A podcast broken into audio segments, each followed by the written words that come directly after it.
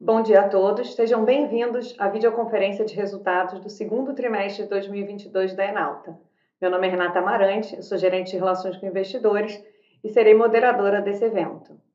Antes de darmos início à apresentação, gostaria de fazer alguns avisos importantes. Esse evento será transmitido ao vivo, com tradução simultânea para o inglês, e a apresentação estará disponível no site de RI da Enalta e também aqui na plataforma dessa videoconferência. Ao final da apresentação, daremos início à sessão de perguntas e respostas. Para realizar perguntas por áudio, por favor, escreva seu nome e empresa no campo de Q&A da plataforma, na parte inferior da tela. Caso queiram realizar perguntas por escrito, por favor, escrevam seus questionamentos também no campo de Q&A. Antes de prosseguir, gostaria de esclarecer que eventuais declarações que possam ser feitas durante essa videoconferência relativas às perspectivas de negócios da Enalta projeções e metas operacionais e financeiras constituem-se crenças e premissas da diretoria da companhia, bem como em informações atualmente disponíveis. Considerações futuras não são garantias de desempenho. Elas envolvem riscos, incertezas e premissas, pois se referem a eventos futuros e, portanto, dependem de circunstâncias que podem ou não ocorrer. Investidores devem compreender que condições econômicas gerais, condições da indústria e outros fatores operacionais podem afetar significativamente o desempenho futuro da Enalta e podem conduzir a resultados que diferem materialmente daqueles expressos em tais considerações. Estão aqui comigo hoje o nosso CEO, Décio Odoni, Carlos Mastrangelo, nosso diretor de operações, e Paula Costa, nossa diretora financeira de relações com investidores. Gostaria agora de passar a palavra para Paula, que fará a apresentação. Por favor, Paula, pode prosseguir. Olá, bom dia a todos. E obrigada por estarem com a gente hoje na videoconferência da Enalta, onde a gente vai falar dos nossos resultados do segundo trimestre de 2022. Vou começar a videoconferência falando dos nossos destaques nesse período, os principais eventos da companhia ao longo desse período. Então, a gente teve um EBITDAX de 490 milhões de reais, uma geração operacional de caixa de mais de 200 milhões de reais e com isso a gente fechou o trimestre com 300, 313 milhões de dólares no caixa. Então, acho que mais uma vez a gente traz um balanço bastante robusto do ponto de vista financeiro para dar continuidade aos projetos hoje em andamento na Enalta. É, do lado de, desses projetos em andamento, gostaria de comentar é, o avanço no sistema definitivo. Então, a gente já investiu mais de 200 milhões de dólares. É, esse hoje é o grande projeto em desenvolvimento na Enalta a gente é, segue dentro do orçamento e dentro do cronograma previsto, quando da aprovação do projeto. É, também do ponto de vista operacional, gostaria de trazer é, a redução do custo logístico, né, como a gente já teve a oportunidade de comentar outras vezes, a eficiência operacional é um dos pilares da companhia, e mais esse trimestre a gente traz uma redução que vai partir de maio desse ano, de cerca de 20 mil dólares por dia nos custos logísticos de Atlanta. E a gente também vislumbra uma redução adicional nos custos operacionais para o final do ano, para o último trimestre desse ano, de cerca de 30% em função é, do contrato de afretamento do FPSO. Essa estrutura contratual ela tem uma parcela do pagamento que é relacionada à cotação do Brent, é, e essa parcela ela tem um teto, né, que provavelmente vai ser atingido ali no terceiro, ao longo do terceiro trimestre desse ano. E aí no quarto trimestre a gente já não teria mais a incorrência dessa parcela e com isso a gente confere aí uma redução adicional é, de cerca de 30% no custo é, operacional do, do, campo de Atlanta. Por fim, eu gostaria de mencionar também é, uma divulgação que a gente fez recentemente, do relatório de certificação de reservas da companhia. A gente teve um aumento de 50% na reserva do campo, na reserva 2P, né, do campo de Atlanta, e basicamente isso reflete a extensão contratual que a gente obteve na NP. Então, antes essa era uma concessão que ia até 2033 e agora ela foi prorrogada por mais até 11 anos, né? Então, ela vai até é, 2044. E com isso a gente tem uma produção adicional o que aumentou substancialmente aí as reservas 2P do campo de Atlanta para a companhia. Vou passar agora para o slide 4, falar um pouco do nosso desempenho operacional e dos resultados da companhia.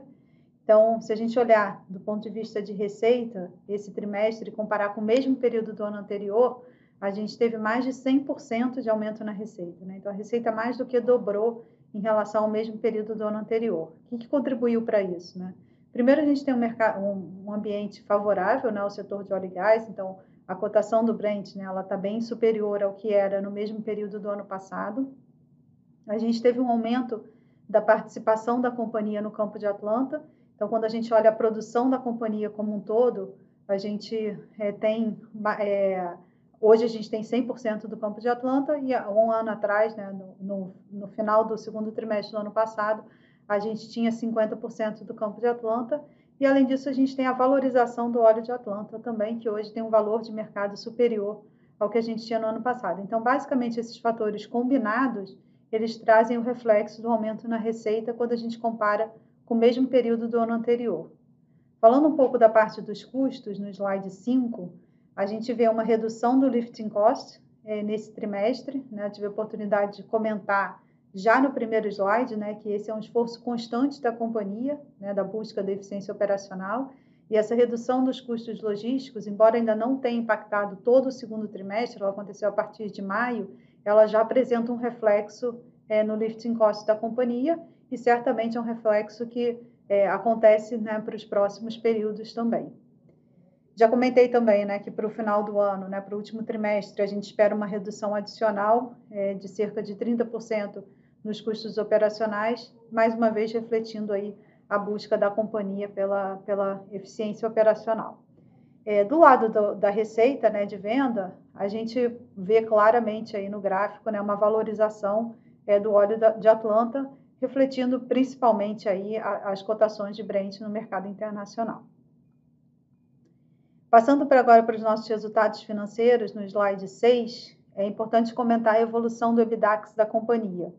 Então, a gente, tá, a gente reportou um EBITDAX de 490 milhões de reais, e aqui a gente traz uma série né, de cinco trimestres né, de, de EBITDAX passados. É, é importante a gente norma, é, normatizar essa, essa, essa série. Né? Então, é, alguns períodos a gente teve resultados não recorrentes né, que precisam ser expurgados para efeito de comparação. Então, quando a gente olha o segundo trimestre do ano passado, a gente teve o reflexo da combinação de negócios, que foi justamente o período em que a gente assumiu os 50% adicionais né, do campo de Atlanta, e no quarto trimestre do ano passado, a gente teve o reflexo do, do, da última parte, da contabilização da última parcela da venda né, do ativo do, do, BM, do BMS8. Né? É, então, esses são dois efeitos que são bastante relevantes é, em termos de, de, de resultado e que, na verdade, são pontuais e específicos né, para esses períodos. Né? Então, na, hora, na, na base comparativa, eles devem ser expurgados e aí a gente consegue ver claramente a evolução e o aumento do EBITDAX da companhia né, ao longo do ano. No outro gráfico, a gente vê o lucro líquido. É, o lucro líquido, no final, é uma combinação, então ele reflete tanto esses aspectos operacionais, que eu já tive a oportunidade de comentar aí ao longo do, da apresentação, como também a parte financeira e aí especificamente a variação cambial. Né? Então, como, é, como parte da política de hedge da companhia, o nosso caixa ele é praticamente 100% é, dolarizado e como o nosso reporte de informações financeiras é em reais, a volatilidade cambial acaba impactando diretamente é, o resultado da companhia. O fato de ter o, o caixa em dólar é uma estratégia da companhia para proteger a nossa capacidade de investimento, dado que a, quase 100% né, dos nossos investimentos futuros são também dolarizados. Então, para manter essa, para garantir essa capacidade de investimento, a gente é, optou por dolarizar o caixa da companhia. E isso acaba tendo esse reflexo, então, também no, no lucro líquido, que nesse trimestre totalizou aí 281 milhões de, de reais. É, no slide 7, a gente pode ver a posição de caixa da companhia e como esse caixa variou ao longo desse trimestre. Né? Então, a gente começou é, o segundo trimestre né, com caixa de 2,4 bilhões de, de, reais e terminou com 1,6. Né? Esse foi um trimestre onde a gente teve investimentos relevantes por parte da companhia. Então, é, em adição à geração operacional que a gente teve, né, em função da, da produção de Manati de Atlanta, é uma parcela importante desse caixa foi usada para investimento, tanto no sistema definitivo de Atlanta, que a gente vai comentar em maiores detalhes né, mais para frente na apresentação, quanto no próprio sistema antecipado, né, na, na, na obra que está sendo executada, está sendo finalizada né, no, no navio, no Petrojal, no FPSO, hoje em produção em Atlanta. Então, essa, essa obra do Petrojal, a gente investiu mais ou menos 65 milhões de reais nesse período, e no sistema definitivo, a gente investiu mais ou menos 440 milhões de reais também nesse segundo, nesse segundo trimestre. E, além disso, também como consumo de caixa, a gente teve um pagamento relevante de dividendos de 450 milhões de reais que aconteceu em maio desse ano.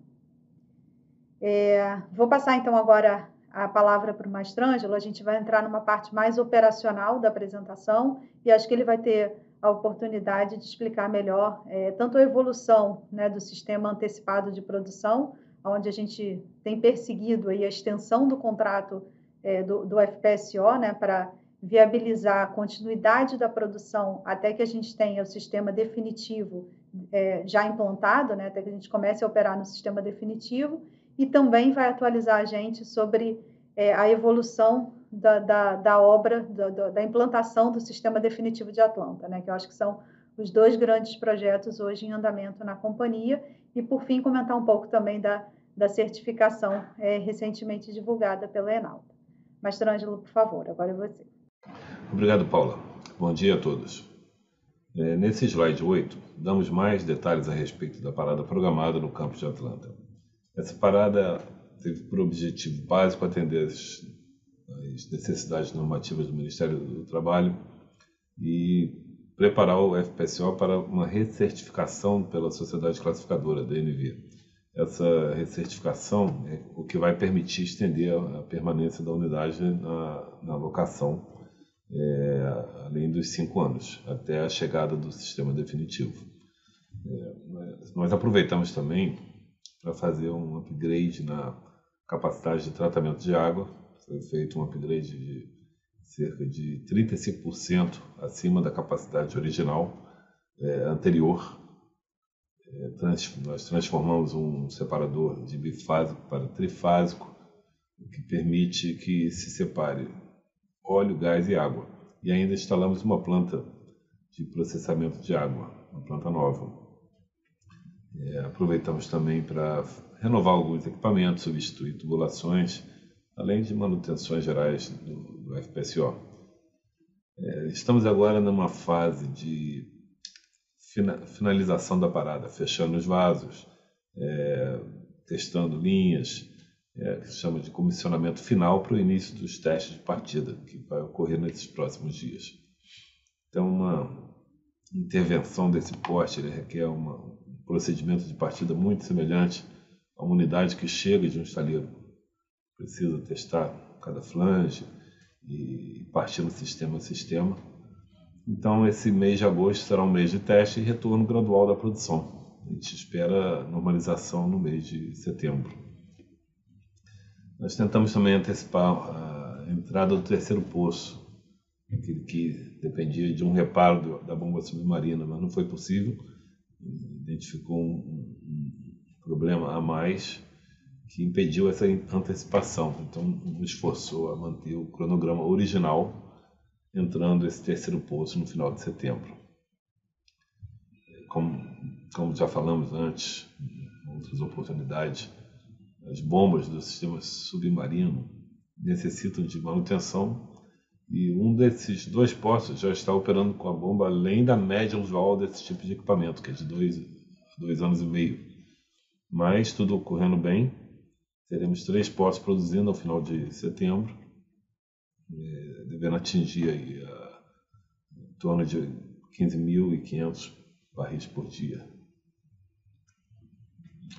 Se, considerando esse sistema antecipado, nosso plano de conviver com essa situação de bombas que requerem manutenções frequentes é ter um sistema de bombeio reserva, mas isso só vai ser possível quando entrar o próximo poço, em que a sonda que já foi contratada vai iniciar a perfuração no último trimestre desse ano, entrando em produção no primeiro trimestre do próximo ano, e a partir dali nós vamos ter um, uma bomba reserva, tornando o sistema de produção mais resiliente é, menos suscetível a essas paradas de manutenção da bomba até a chegada do sistema definitivo. Agora, passando para o próximo slide, vamos falar do sistema definitivo de Atlanta. Em resumo, o projeto está on time e on budget. Desde que aprovamos o projeto, já desembolsamos pouco mais de 200 milhões de dólares, sendo que 84 milhões só nesse último trimestre.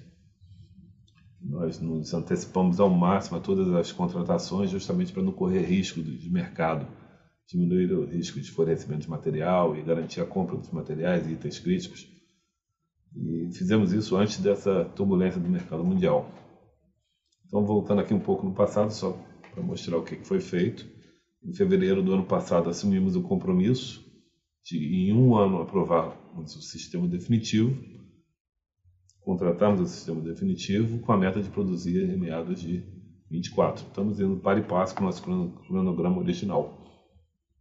Nesse slide, nessa linha de tempo, mostra aí a, o início dos bits em, em 21 e tem alguns marcos relevantes, como a extensão do, do do contrato, o acordo para a extensão do contrato do, Petro, do é, a compra e a, e a, entrega do FPSO de Atlanta, que foi entregue em março último, no estaleiro em Dubai.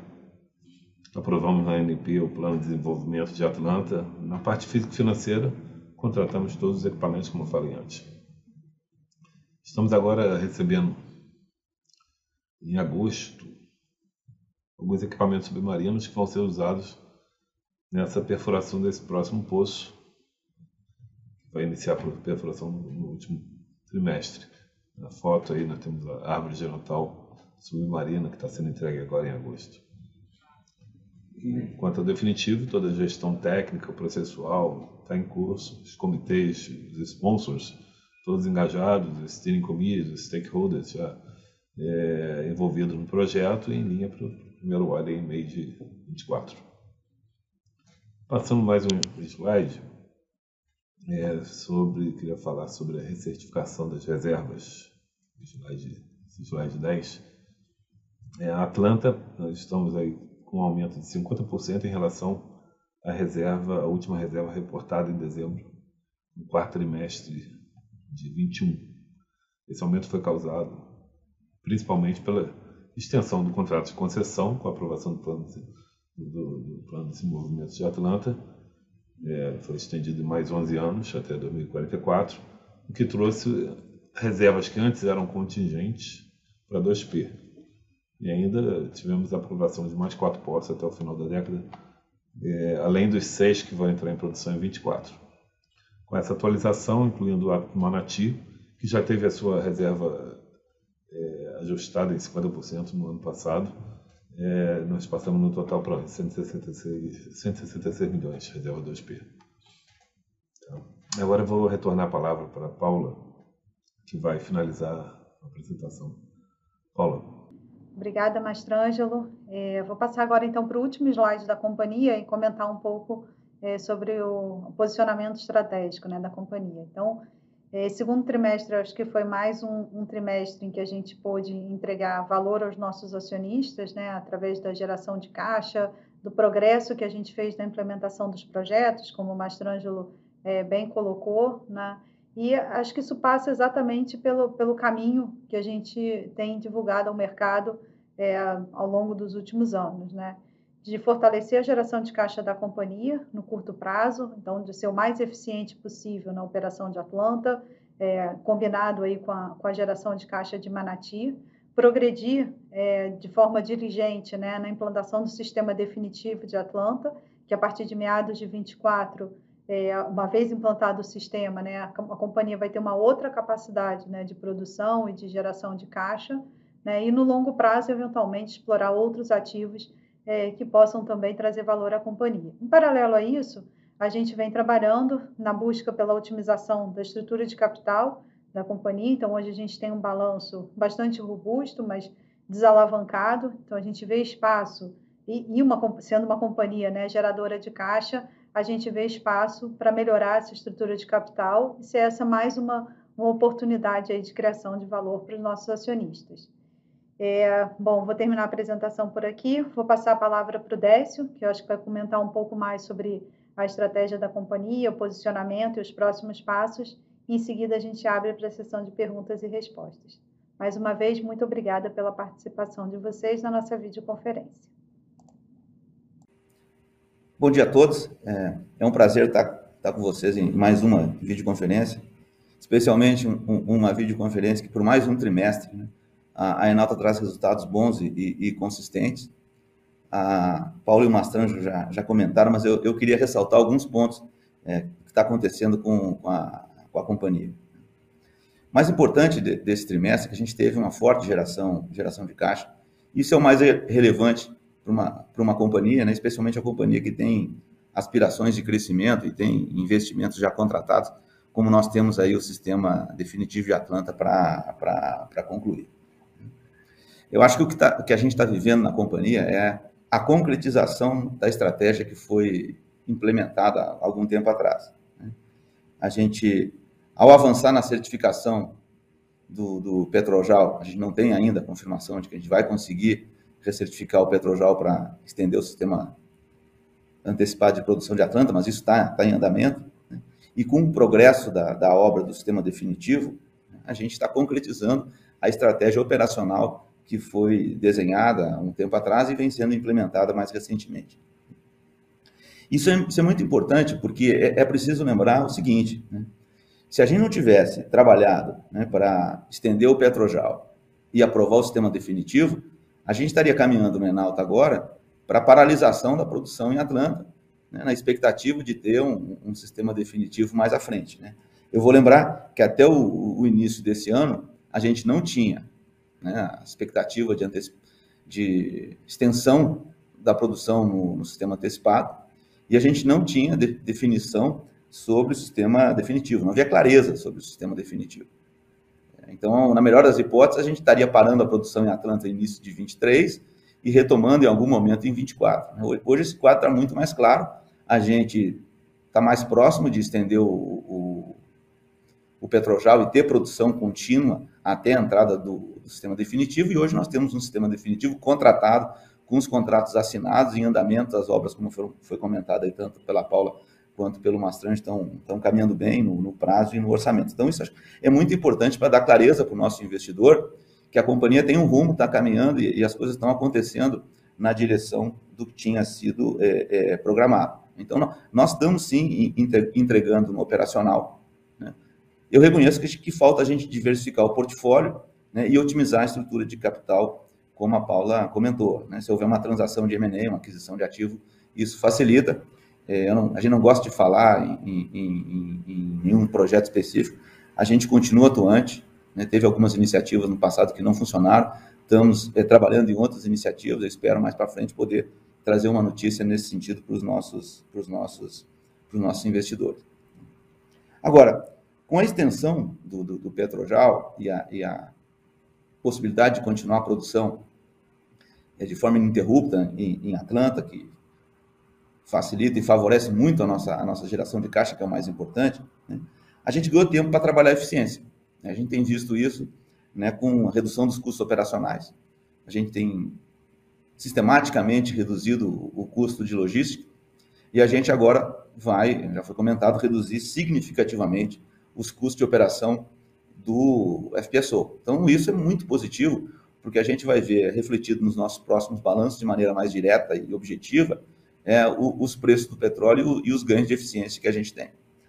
Né? Nós já comentamos também que o sistema antecipado foi programado lá atrás para ficar menos tempo é, em funcionamento.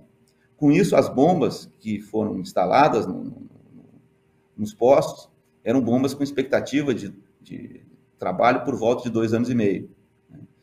E como o projeto era um projeto desenhado para levantar informação e não para otimizar a produção, a gente, ao estender a vida útil do, do, do, do sistema, começamos a, a, a, ter problemas com as bombas, porque a gente não tinha programado backup lá atrás. Vamos lembrar que quando esse projeto foi, foi aprovado, o consórcio era Enalta, com 30%, o OGX com 40% e Barra Energia com 30%.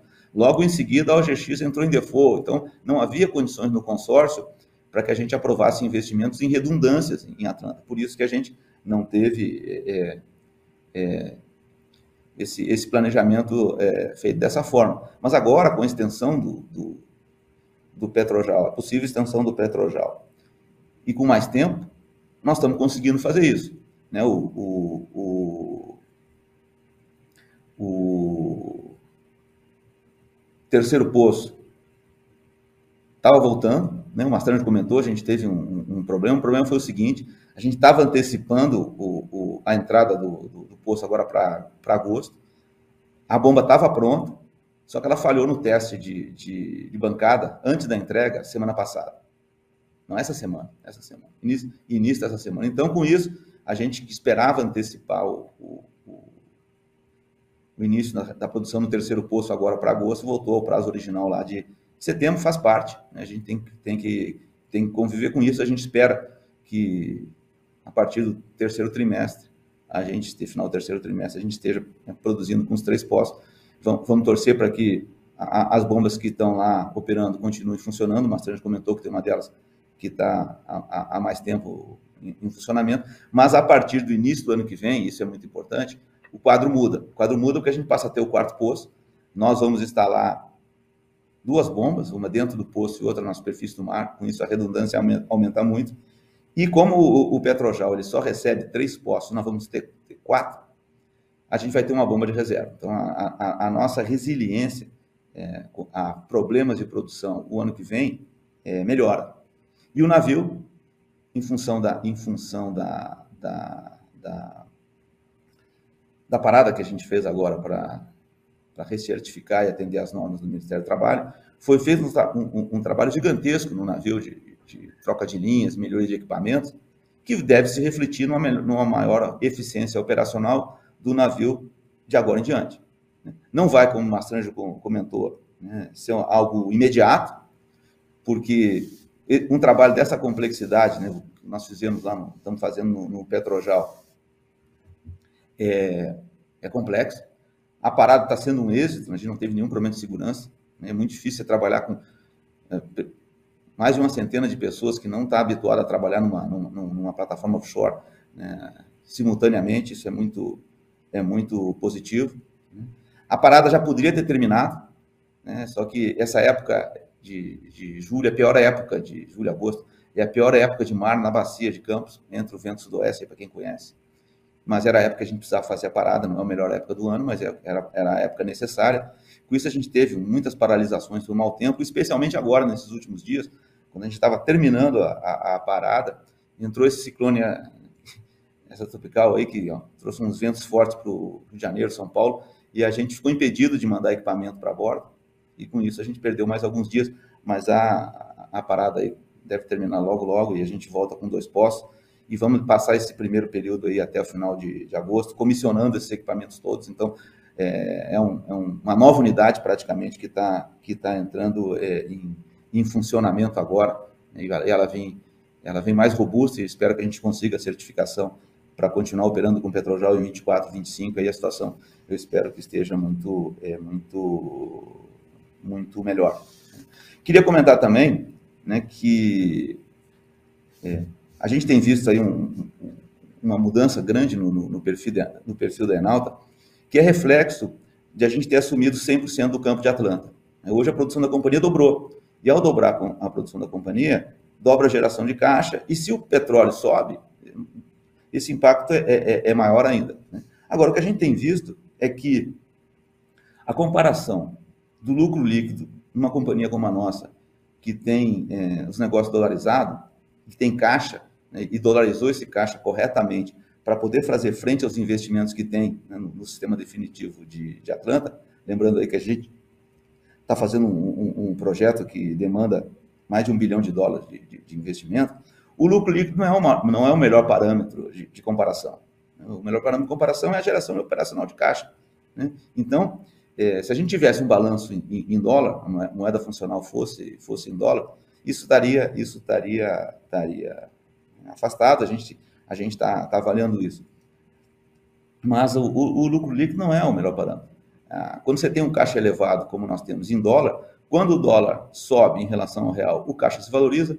Quando o dólar desce, o, caixa cai, e aí você impacta o lucro líquido. A gente teve um primeiro trimestre com lucro, lucro líquido negativo, embora tenha tido uma geração de caixa muito boa também. Isso é reflexo do câmbio. Esse, esse trimestre, nós tivemos um, um, um lucro líquido alto, fruto da geração de caixa, mais a valorização, a valorização é, do dólar. O dólar estava, se não me engano, é, 4,74 no final do, 5,24, 25 no final do ano, foi para 4,74 no final de, de, primeiro trimestre, foi para 5 e, e tanto no, no, no, final do primeiro tri, agora já voltou um pouco. Então, essa volatilidade, ela é, ela é ilusória. O que interessa é quanto a gente gera, gera de caixa, porque o, o, o caixa da companhia está dolarizado e vai ser consumido em, em, em crescimento da, da, empresa. Então, a gente né, foca mais na, na, na, geração de caixa. Outra coisa que também não, é, é, relevante, a gente teve, que impactou o resultado esse, esse semestre, né, o primeiro e segundo TRI, foi o posto em Sergipe, né, que infelizmente foi um posto seco, um investimento grande com uma companhia do tamanho da Enalta, mas que também é um investimento não recorrente, e a gente não vê né, é, é, no horizonte visível o outro, o, outro poço exploratório que possa gerar esse tipo de, de, de resultado. Né? Então, o que a gente tem ainda são os compromissos com, com, com a ANP, os compromissos mínimos que a gente vai administrando aí no, nos próximos anos, meses e anos. Outra comparação que eu também acho que não é, não é, não é melhor é comparar né, o resultado da geração de caixa da Enalta, o lucro líquido da Enalta, é, do primeiro semestre, do, especialmente do segundo trimestre de 2022, com o que aconteceu em 2021. A Paula comentou, mas eu quero ressaltar, a gente teve dois eventos, dois eventos é, muito importantes e que não se repetem na, na, na, na, na companhia. O primeiro foi no final do, do, segundo trimestre, quando nós assumimos a participação da Barra Energia em Atlanta, isso isso que possibilitou né, e gerou esse, esse aumento nosso, do nosso EBITDA, a gente é, é, incorporou mais de um, um, bilhão e cem mil, é, é milhão e cem, cem milhões de reais dessa combinação de negócios, que foi um, um, um evento único e não, não foi um evento é, é, repetível. Então, não é comparável né, comparar a geração de caixa da Enalta com o primeiro segundo trimestre de, de 22 com o de 21. Teria que expurgar esses eventos não recorrentes, aí a geração de caixa foi muito maior. Da mesma forma como a gente faz a comparação com os últimos 12 meses, também teve o efeito da venda de Carcará, que foi feita há muitos anos atrás, mas tinha aí uma parcela remanescente relevante, né, que foi de 780, 781 milhões de, de, de, de reais, que nós é, registramos no final do ano. Então, quando a gente olha a geração de caixa, o EBITDA da, da, da, e o lucro da Enalta em 2021, que foi 1,4 bilhão, esse, esse resultado, apesar de no operacional ter sido muito bom, ele foi extraordinário por esses eventos não recorrentes. Então, se a gente quer fazer uma comparação com o que está acontecendo com a companhia, acho que eu recomendo que a gente olhe o operacional. Né? E o operacional vem se comportando bem, isso é resultado aí da estratégia e da operação da companhia. A gente fica muito feliz com isso e eu felicito os nossos colaboradores né, por esses por esses resultados. Né? A gente vem também trabalhando né, em eficiência, eh, não só no, no, no, ambiente operacional de produção, mas no todo na companhia. A gente acaba de implementar um, um novo sistema de gestão, colocamos um SAP, isso aumenta bastante a eficiência da companhia. Vocês devem ter, ter, ter, ter percebido também, algo que eu vinha né, discutindo com, com, a nossa equipe, aumenta a nossa eficiência de reporte também. A gente né, agora tem uma muito maior agilidade e consegue apresentar os, os, os resultados mais, mais, cedo. Isso é bom para os nossos investidores e, para quem acompanha. E a companhia, isso é fruto do aumento da eficiência da Enalta, que se reflete né, em, várias, em várias áreas da, da, da companhia. A, a Enalta é, é, uma companhia que tem, busca ter um portfólio equilibrado. A Paula comentou, mas eu quero estressar um pouquinho. A gente quer extrair valor dos nossos ativos em produção, a gente tem feito isso, aumentamos reserva em Manati, aumentamos reserva em, em Atlanta, estamos aumentando a produção em Atlanta. Nenhuma companhia independente no Brasil tem um, um, um projeto de crescimento de produção de, de, curto prazo, médio prazo, como nós temos em, em, Atlanta. Isso é muito positivo. Eu tenho certeza que isso vai se refletir é, é, é, na valorização da companhia no, no, nos, próximos, nos próximos tempos. Né? Mas nós continuamos atentos a oportunidades para otimizar a estrutura de capital, a Paula já falou, e diversificar o portfólio, já comentei, continuamos trabalhando aí em, em, em iniciativa nessa direção, e eu prefiro não dar, não dar nenhum, nenhum direcionamento. Eu vejo outras empresas falando aí sobre aquisições e alvos, a gente prefere ser discreto em relação a isso, e, e, e o dia que anunciar, anunciar uma transação, infelizmente não foi possível até agora, a gente tem sido cauteloso, cuidadoso com, com, com isso, porque os preços de petróleo subiram muito, a gente tem que buscar oportunidade que efetivamente gere valor para a companhia, mas eu quero dizer para os nossos investidores que a gente está tá atento a isso.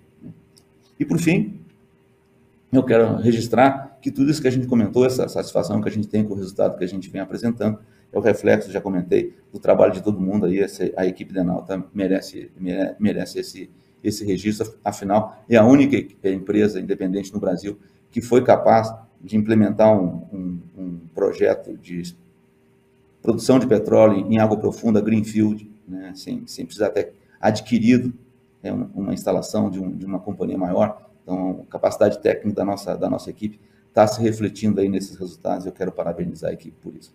Com isso eu termino, pessoal, e deixo aí a, a, a, o microfone com a Renata para que ela pilote aí a, a sessão de, de, de perguntas. Muito obrigado aí pela atenção e perdão por ter me estendido bastante. Obrigada, Décio. Iniciaremos agora a sessão de perguntas e respostas. Caso deseje fazer uma pergunta por áudio, por favor, digite seu nome e companhia no campo do Q&A. Caso queira que sua pergunta seja lida, por favor, digite seu nome, companhia e pergunta. A primeira pergunta vem do Tasso Vasconcelos, do UBSBB. Tasso, pode ir em frente. Oi, pessoal. Bom dia, bom dia, Décio. Bom dia, Paula, Carlos, Renata. Uh, obrigado pelas perguntas. Deixa eu tentar fazer duas aqui.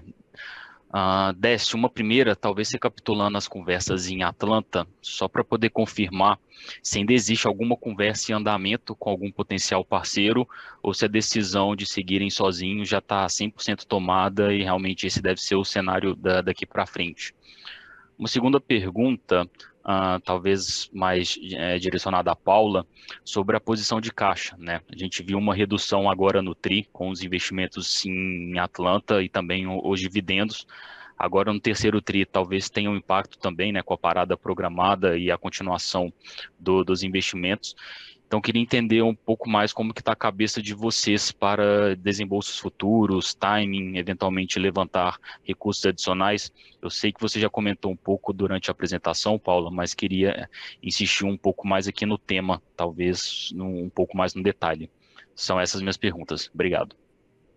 Obrigado obrigado pelas perguntas. Primeiro, Atlanta, né? A gente já comentou, nós tomamos a decisão de seguir com, com o projeto a 100%, porque é o melhor destino que a gente tem para o nosso caixa e para a geração de caixa da companhia no, no, nos próximos meses. Então, é, hoje a Atlanta é um projeto 100% Denalta, nós estamos 100% focados nele, né, e não há nenhum, nenhuma discussão, nenhum processo em aberto para desinvestimento em Atlanta. A gente acredita que o potencial de geração de valor de Atlanta é, para os nossos acionistas nesse novo cenário que a gente vê de preço de petróleo é, é, é muito grande e é difícil encontrar uma oportunidade eh, que gere tanto valor como, como investimento em Atlanta. Em relação à, à pergunta do, do, caixa, eu, como você falou, passo para a Paula e peço que ela, que ela responda.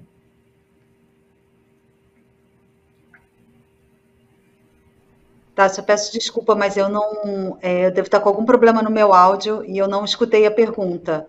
É, então, vou pedir para a Renata para repetir a pergunta para eu poder responder, por favor. Tasso, você pode fazer novamente, por favor? Posso sim, claro. Se você me escutar agora, ah, Paula. Agora eu estou escutando. Agora eu estou escutando, Tasso. Obrigada.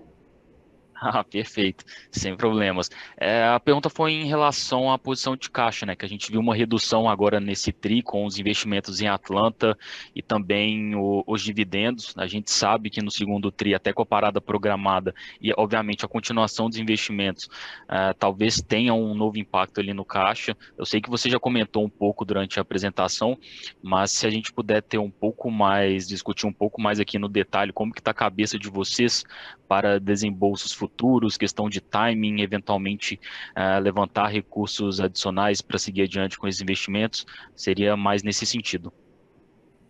Tá bom, vamos lá. A companhia, a gente terminou o trimestre, então, com cerca de 300 milhões é, de dólares no caixa, né? De fato, a gente tem um CAPEX relevante aí para os próximos meses, para a implantação do, de Atlanta, e tem a geração de caixa né, nesse período. Eu acho que um dos, um dos pontos né, que a gente comentou também é a oportunidade que a gente tem de melhorar a estrutura de capital. Então, hoje é uma companhia geradora de caixa, a gente tem um balanço basicamente desalavancado. Então, acho que faz sentido para a companhia, né, com dois projetos em, em, produção, que a gente busque essa otimização é, da estrutura de capital. É, dito isso, eu acho que a gente hoje tem um balanço robusto, uma posição de caixa e combinado com essa geração futura é, para financiar esse crescimento que a gente é, se propõe, né? É, com relação a dividendos, a companhia tem uma política de dividendos, é, que são 15 centavos né, por ação, então no ano mais ou menos uns 40 milhões de reais. A gente já viu em momentos passados né, uma distribuição adicional né, de dividendos extraordinários, e acho que em geral, quando é, a gente tinha ali identificado um excesso de caixa, né, que faria mais sentido a companhia distribuir esse caixa, dar liquidez é, aos acionistas, é, do que seguir carregando né, uma posição bastante robusta. Acho que a Enalta tem um histórico aí, né, sei lá, nos últimos 10 anos, de ter uma posição de caixa bastante relevante. Né? Então, eu acho que agora esse caixa, a prioridade dele é ser investido é, na atividade, é ser investido né, no, no, no, projeto de Atlanta, e combinado a isso, é, essa possibilidade de otimização da estrutura de capital. Então, acho que essa é a dinâmica que eu vejo daqui para frente. Perfeito, está claro. Obrigado, pessoal.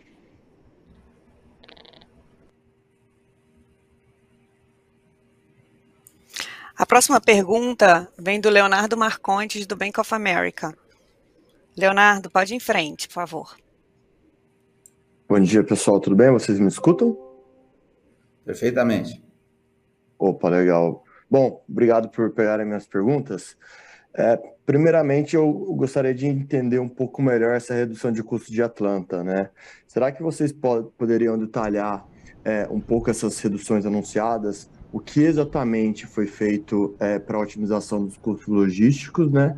E como se deu essa mudança no contrato do, do Petrojal é, vinculado ao preço do petróleo, né? Porque me parece, me parece fazer bastante sentido na outra ponta quem está recebendo o dinheiro, né?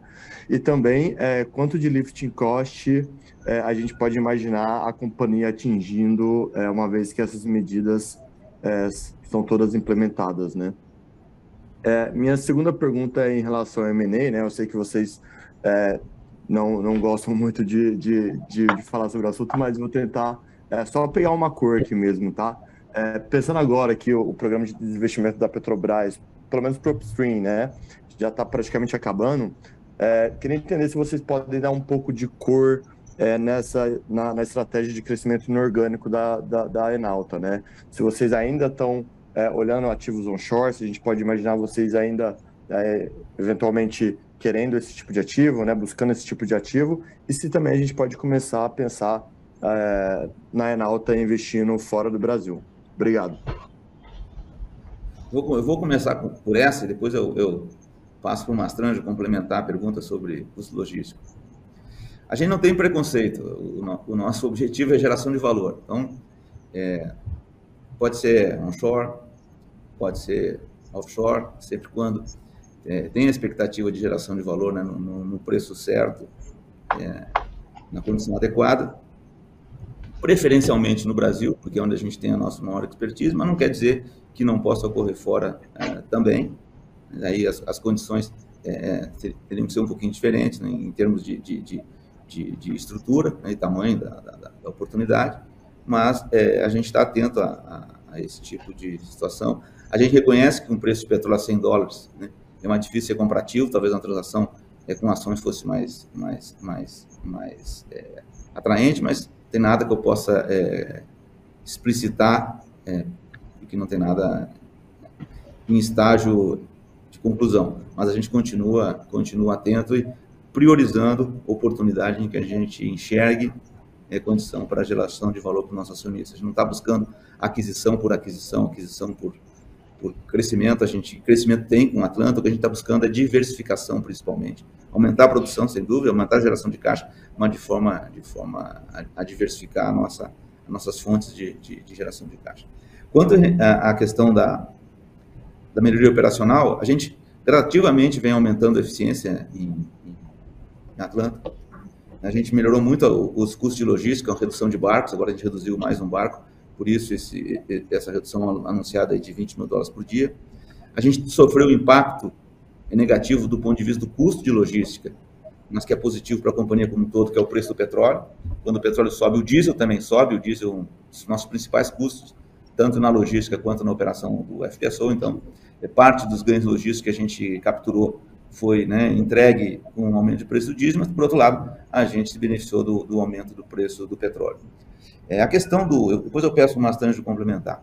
A questão do FPSO é que lá atrás é, é, foi feita uma negociação é, com, com, a Altera, que é o nosso operador do FPSO, que alguns custos que eles, que eles tiveram é, na conversão do, do Petrojal para Atlanta é, foram transferidas por um, uma espécie de taxa de, de área adicional que ia ser paga em função do preço do petróleo. Com a aceleração do, do preço do, do petróleo, é, o pagamento dessas, dessas parcelas também se, se aceleraram. Né?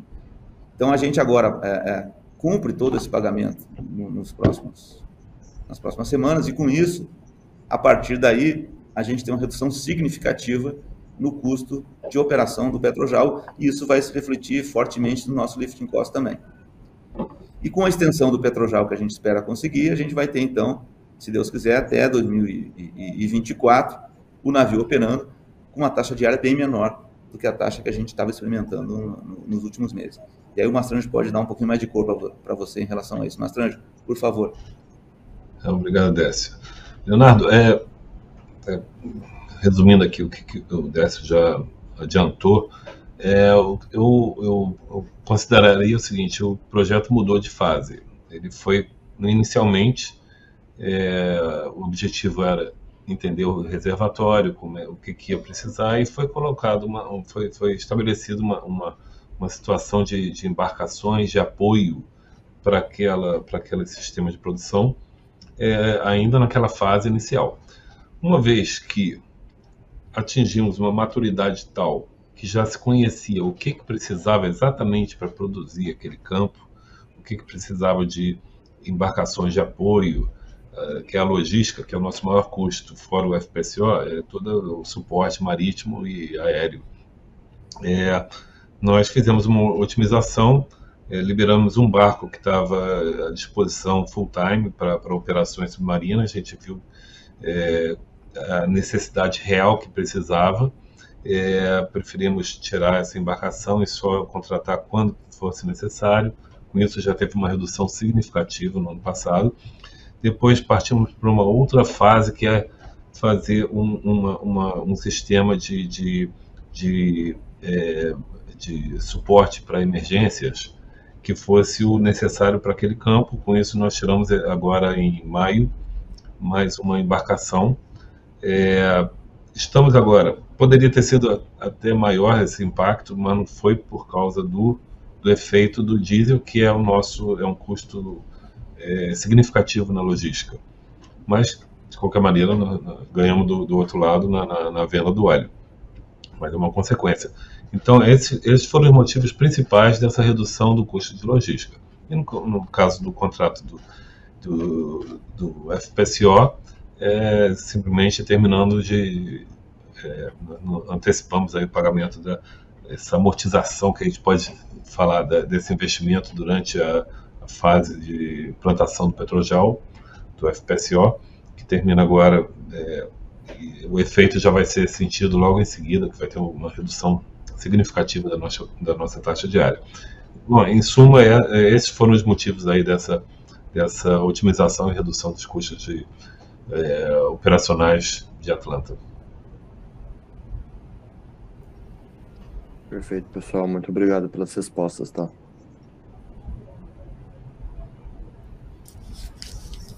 A próxima pergunta vem do Luiz Eduardo, da 41 Investimentos.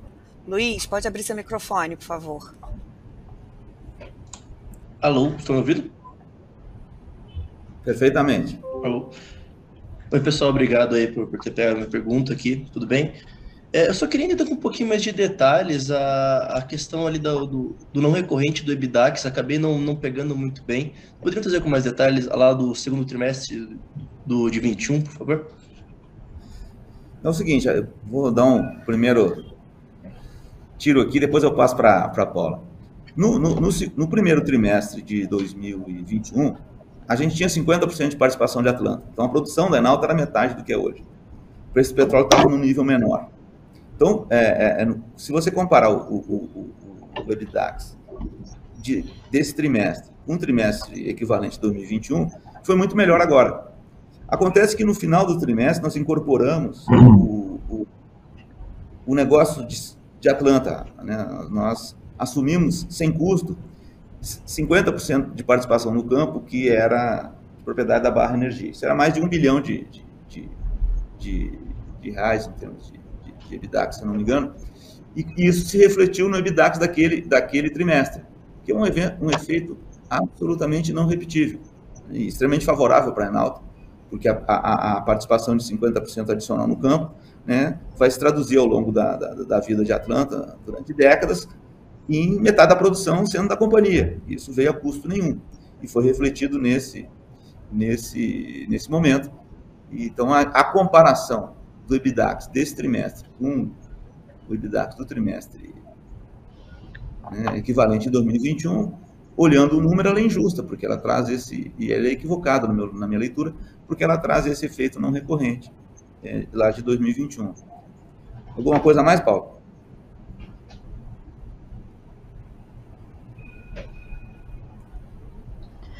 É, não, Décio, acho que é exatamente isso. Na verdade, o que aconteceu foi que no final de junho do ano passado, a gente teve aprovação pela agência para transferência dos 50% né, da, da participação no campo de Atlanta, que era da Barra, e a forma de refletir isso nos números contábeis é, atra, é através de uma combinação de negócios. Para isso, a gente precisa fazer o valor justo né, do campo e o impacto dessa, de, dessa, dessa assunção dos 50% adicionais foi cerca de 820 milhões de reais no EBITDAX do segundo trimestre. E é um efeito muito pontual, assim, muito particular, né? É só é, é o efeito contábil da gente ter é, assumido a título gratuito esses 50% adicionais de, de participação é, em Atlanta. Como o Décio bem colocou, o efeito financeiro disso vai se dar ao longo da vida do projeto. Mas quando a gente pega o EBITDAX especificamente do segundo trimestre do ano passado e compara com desse trimestre, a gente precisa expurgar esse efeito não recorrente para que de fato a gente trabalhe com bases comparáveis. E aí sim a gente consegue enxergar o aumento da produção da companhia, agora com 100% de participação, e o reflexo também do, da cotação do Brent. Não, obrigado. Eu, eu falei um bilhão, mas é, é, um dos números era um bilhão e cem, mas o, o efeito no EBITDAX é isso, é 700 e algo. Você, sabe, ficou bem mais claro aqui, pessoal. Hein, Paula, só para não deixar nenhuma dúvida, o número aí do, do, do, Desculpa, do o reflexo no EBITDAX foi 821 milhões de reais. 821 milhões de reais. Eu falei, falei um bilhão aí, mas é, tem, tem outros efeitos que, que, que entraram também na, na, na, na discussão. Então, é só para corrigir, 700, 820 né, milhões de reais. Show, obrigado, pessoal. Ficou bem mais claro. Obrigado. Obrigado.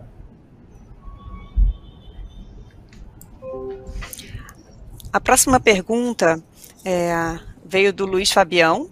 A gente vai, vou ler aqui para vocês. Dado o término do contrato de venda de petróleo do campo de Atlanta para a Shell em dezembro de 22 e a possibilidade de uso como óleo combustível e bunker sem necessidade de refino, é possível vender esse petróleo com um prêmio frente ao Brent? Bom, com a expectativa da gente é, estender a vida do, do Petrojal, é, a gente também está discutindo é, a extensão do contrato. Então, a gente tinha é, uma expectativa de paralisar a produção em Atlanta no início do ano que vem. Com isso, o contrato de venda de petróleo também é, é, tinha né, essa duração. A gente está no, nos finalmente aí da discussão sobre a, a, a assinatura de um novo contrato é, de venda desse petróleo, que, que vai cobrir esse período aí complementar da vida do sistema antecipado de Atlanta, e assim que a gente tiver uma definição, a gente, a gente comunica.